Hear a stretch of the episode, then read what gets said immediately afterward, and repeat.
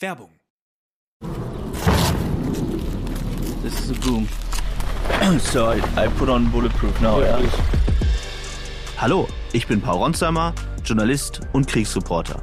Und egal ob von der Frontlinie, aus dem Präsidentenpalast oder in meinem Hotelzimmer auf ein Glas Rotwein. In meinem Podcast bekommt ihr jede Woche Einblicke auf die wichtigsten Ereignisse der Welt, hört spannende Gesprächspartner und auch, was das Reporterleben mit mir persönlich macht. Ronsheimer, der Podcast. Jeden Mittwoch eine neue Folge. Überall da, wo es Podcasts gibt. Werbung Ende.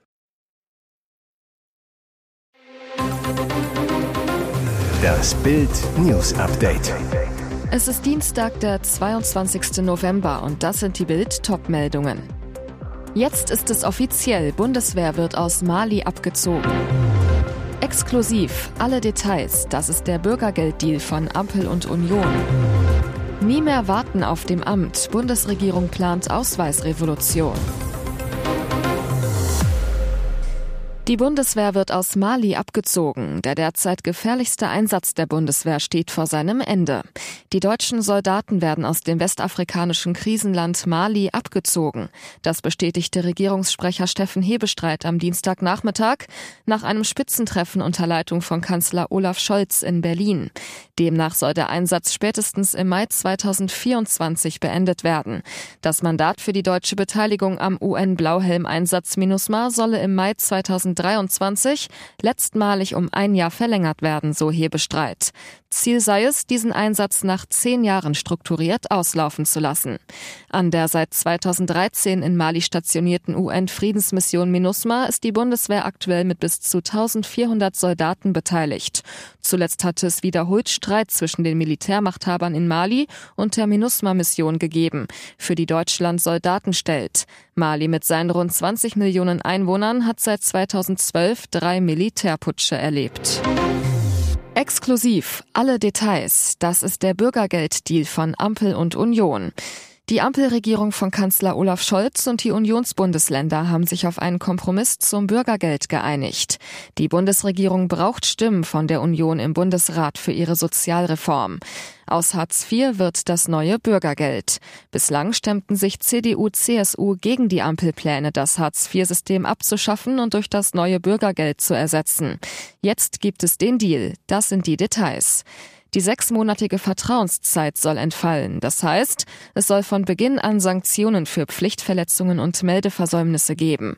Sogenannte Pflichtverletzungen, zum Beispiel wenn ein Termin bei der Arbeitsagentur nicht wahrgenommen wird, sollen mit finanziellen Einbußen bestraft werden.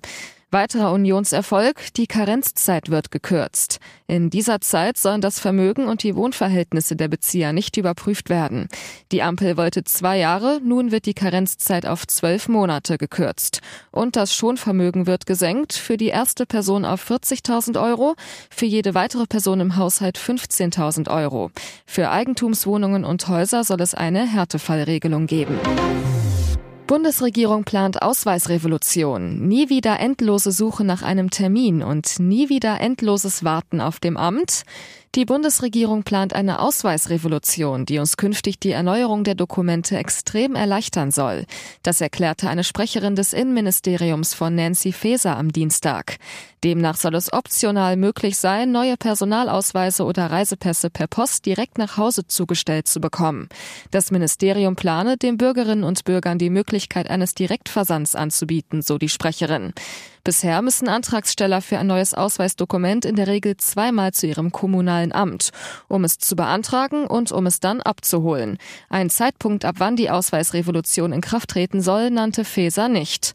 Es handele sich um ein komplexes Vorhaben, das innerhalb der Bundesdruckerei viele interne Änderungen erforderlich mache und auch wesentliche Auswirkungen auf die gewohnte Praxis in den Pass- und Ausweisbehörden sowie Ausländerbehörden habe.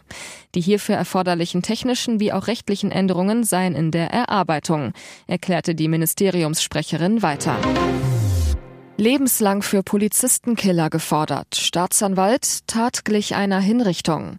Am 31. Januar wurden Polizeianwärterin Jasmin B. und Oberkommissar Alexander K. bei einer nächtlichen Verkehrskontrolle an einer Kreisstraße nahe Kusel erschossen. Wilderer Andreas S. steht seit Mitte Juni wegen zweifachen Mordes vor Gericht. Er soll die Beamten getötet haben, um Jagdwilderei zu verdecken. Heute gab's die Plädoyers. Staatsanwaltschaft und Anwälte der Opferfamilien B und K forderten eine lebenslange Haftstrafe. Und weil die Tat so brutal war, auch die Feststellung der besonderen Schuld. Dadurch wäre ausgeschlossen, dass die Haft nach 15 Jahren zur Bewährung ausgesetzt werden könnte. Oberstaatsanwalt Stefan Orten. Die Tat hatte Hinrichtungscharakter. Orten, die Tötung der Polizisten diente der Verdeckung der gewerbsmäßigen Jagdwilderei. Zudem sei das Mordmerkmal der Habgier erfüllt. Ohne die Tat hätte er das erlegte Wild nicht mehr gewinnbringend verkaufen können. Heftig emotional das Plädoyer von Professor Guido Britz, dem Anwalt der Familie von Alexander K.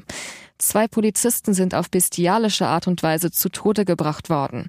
Und in Richtung des Hobbyjägers Andreas S. sagte er, es war die Tat eines Versagers. Britz verglich das Vorgehen wie das Abknallen von Beamten wie Tiere. Haben Sie mal einen Euro mehr? Leipziger Weihnachtsmarkt muss Preise anziehen.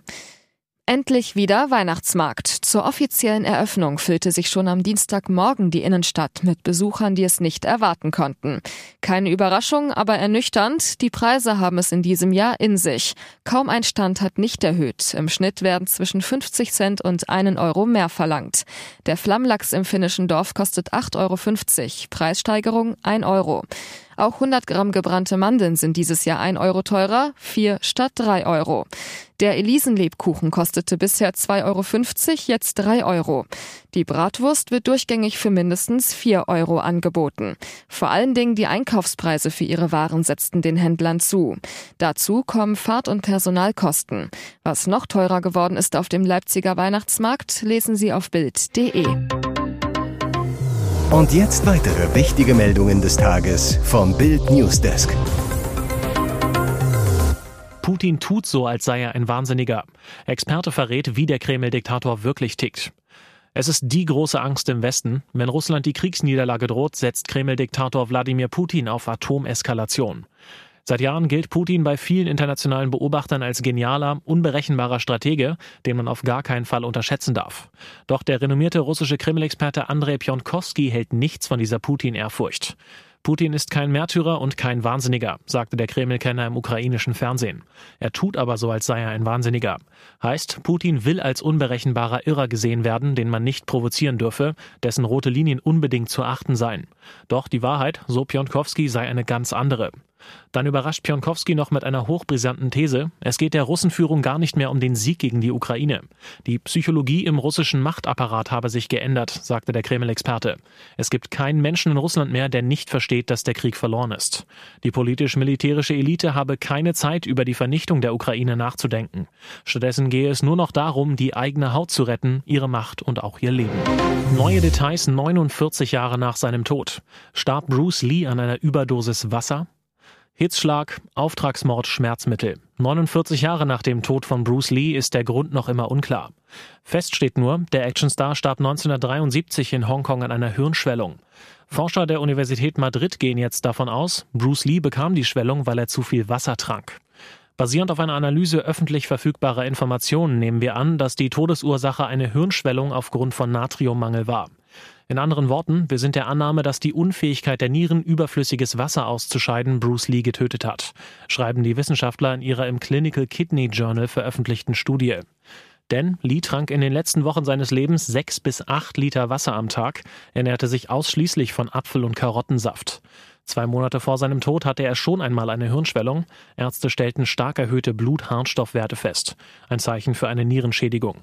Der Kung-Fu-Star soll außerdem täglich 10 bis 20 Fläschchen Sake, ein Reiswein mit 15 bis 20 Prozent Alkoholgehalt, getrunken haben. Ironischerweise machte Lee den Spruch, sei wie Wasser berühmt, aber überschüssiges Wasser scheint ihn letzten Endes getötet zu haben, schreiben die Wissenschaftler weiter. Ihr hört das Bild News Update mit weiteren Meldungen des Tages. Regierung will Winterlücke schließen. Gaspreisbremse soll ab Januar gelten. Jetzt steht fest, wie die Gaspreisbremse für alle Bürger und kleinen Unternehmen funktionieren soll und ab wann diese gelten soll. Denn Überraschung, statt wie angekündigt erst ab März, soll die Staatssubvention für den Gaspreis schon rückwirkend ab dem 1. Januar gelten. Ausgezahlt wird dann ab März. Das geht aus dem Gesetzentwurf von Wirtschaftsminister Robert Habeck hervor. So will die Ampelregierung die Winterlücke schließen, die unter anderem von der Union kritisiert worden war. Die Bürger sollen auch in den kältesten Monaten des Jahres nicht auf Rekordrechnungen sitzen bleiben. Peinliche Minipanne? Im Gesetzentwurf ist ein sauteurer Zahlenfehler bei den Kosten. Statt etwa 56 Milliarden Euro, die Finanzminister Lindner aufbringen muss, stehen dort Kosten für die Jahre 2023 und 2024 von 546 Milliarden Euro.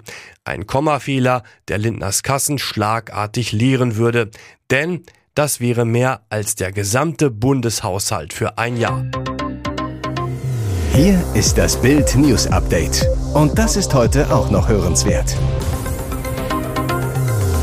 So begann die wahre Liebesgeschichte von Laura Müller und dem heute umstrittenen Sänger Michael Wendler. Bisher haben beide behauptet, dass sie sich im Sommer 2018 das erste Mal getroffen hätten. Da sei die Schülerin bereits volljährig gewesen.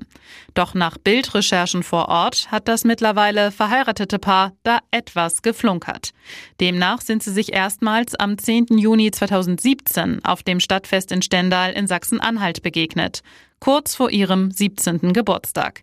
Der Wendler, heute 50, war damals noch mit Claudia verheiratet. Fotograf Roberto Abramowski war dabei. Am Abend gab es eine große Schlagerparty auf dem Markt. Da habe ich Laura das erste Mal gesehen. Sie trug ein weinrotes Stretch-Oberteil, hatte sich mit Lippenstift und Nagellack im passenden Farbton hübsch gemacht. Weil ihr Vater einer der Organisatoren der Schlagerparty war, kam sie in den abgesperrten VIP-Bereich. Abramowski.